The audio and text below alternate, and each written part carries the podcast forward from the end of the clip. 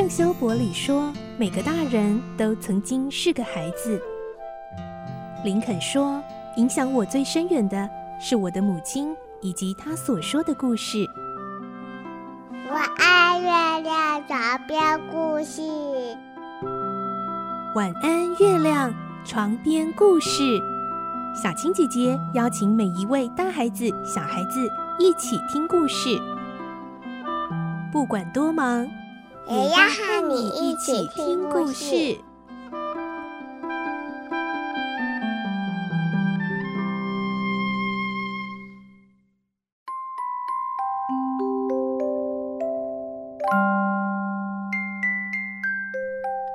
欢迎你和我们一起听故事，我是小青姐姐。这个星期我们要来听新故事喽。这是美国儿童文学作家马克·吐温最经典的代表作《汤姆历险记》。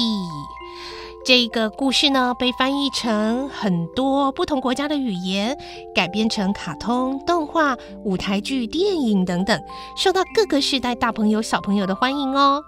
而这个故事到底有什么不同的魅力呢？很多小青姐姐讲的其他的故事中哦，主角可能是很乖，但是呢遭遇很可怜的小孩，或者是呢呃有什么特殊能力的小孩等等。但呢，在这个故事中的汤姆是一个让人很头痛、很调皮捣蛋，都在捉弄恶作剧别人的小孩。而每天呢，被人家修理、被老师处罚，真的是家常便饭。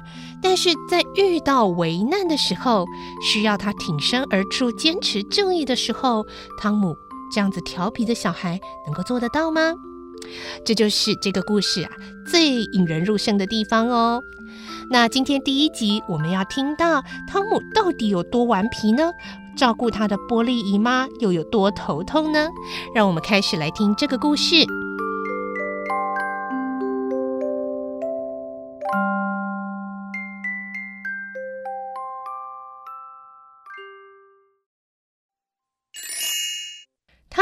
历险记》第一集：波莉姨妈。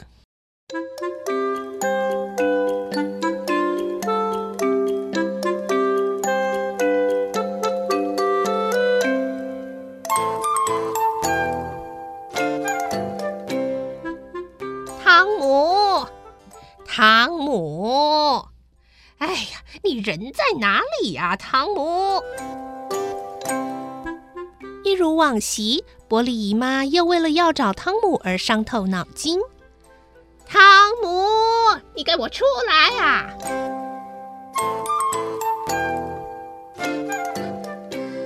这时候，姨妈恨不得贴出寻人启事，要出动众人来替她找出汤姆的行踪。汤姆，你到底跑哪儿去了？叫了这么多声，还是没有人回应。姨妈用锐利的目光向屋内扫视。嗯，等一下，要是被我抓到啊，我包准你有好受的。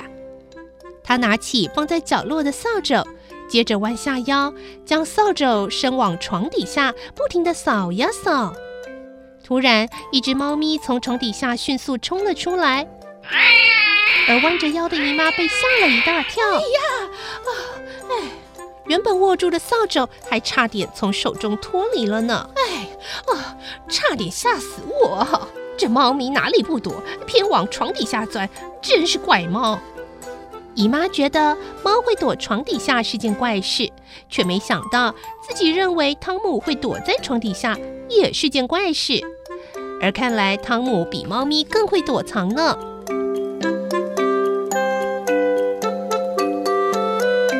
姨妈走向敞开的大门，环视了院子的四周，还是没有看见汤姆的身影。汤姆到底跑哪儿去了呢？这时候，她听到背后传来一阵撞击的声音。她马上转过身，一把就抓住正想逃跑的汤姆。哼哼，又躲在衣柜里，你刚才又干了什么好事啊？姨妈，我没有做什么哦。还说没有做什么？看看你的手和嘴，沾上了什么东西呀？有有沾东西吗？我不知道哎。每次只要遇到姨妈的质问，汤姆总是保持一贯的态度，装傻。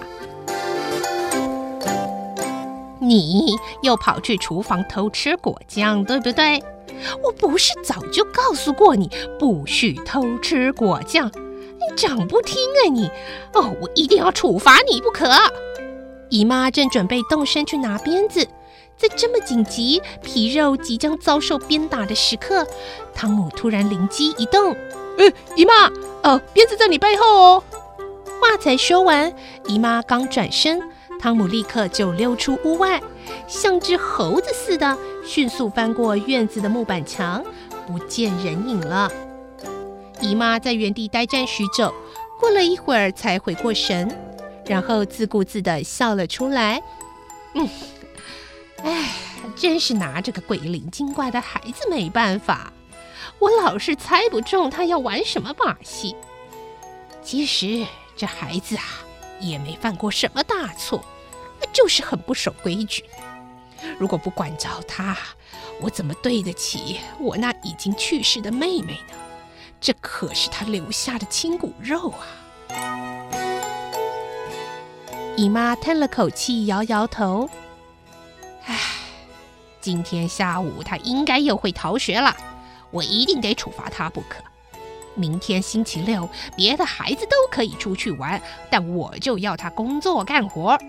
别人在玩，我要他去油漆木板墙。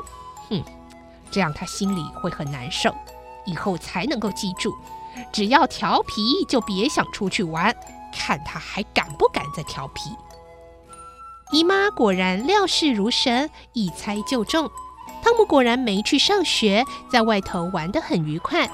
尤其在炎热的气温下，他绝对是跑去河里游泳，清凉一下。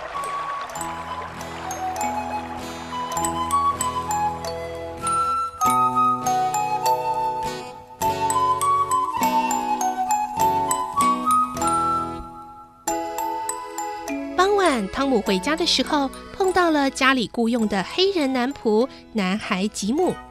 吉姆很卖力地劈柴。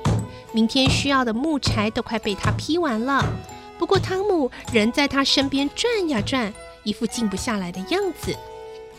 汤姆有一位同母异父的弟弟，名叫席德。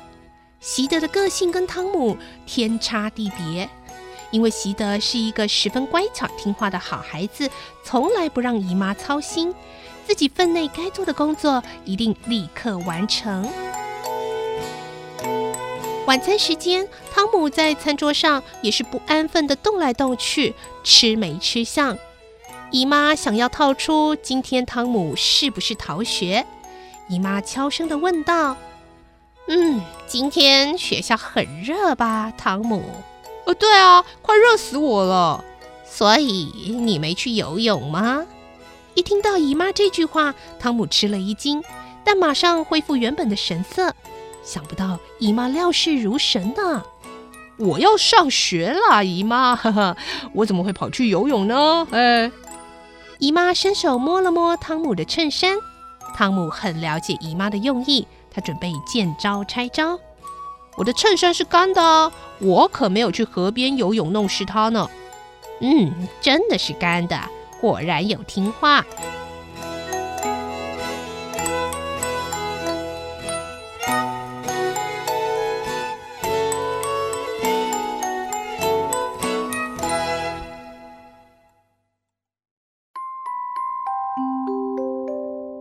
嗯这个汤姆还真的是很调皮呢。波莉姨妈代替她已经去世的妹妹照顾这个孩子，汤姆还真的是煞费苦心呢。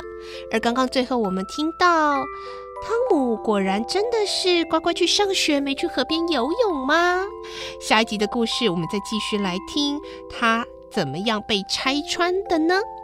明天晚上我们再继续来听《汤姆历险记》，祝你有个好梦，晚安，拜拜。小朋友要睡觉了，晚安。